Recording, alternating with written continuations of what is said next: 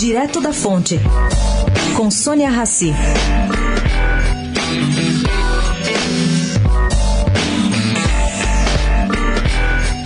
O Ministério do Meio Ambiente chegou domingo ontem com a sensação de dever cumprido. Ontem foi o Dia Internacional para a Preservação da Camada de Ozônio.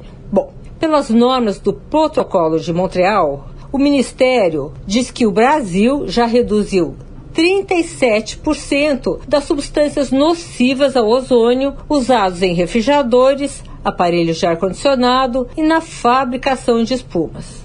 A meta para 2018 era cortar 16,6%. Realmente conseguiram o dobro. Que bom, né? Sônia Raci, direto da fonte, para a Rádio Eldorado.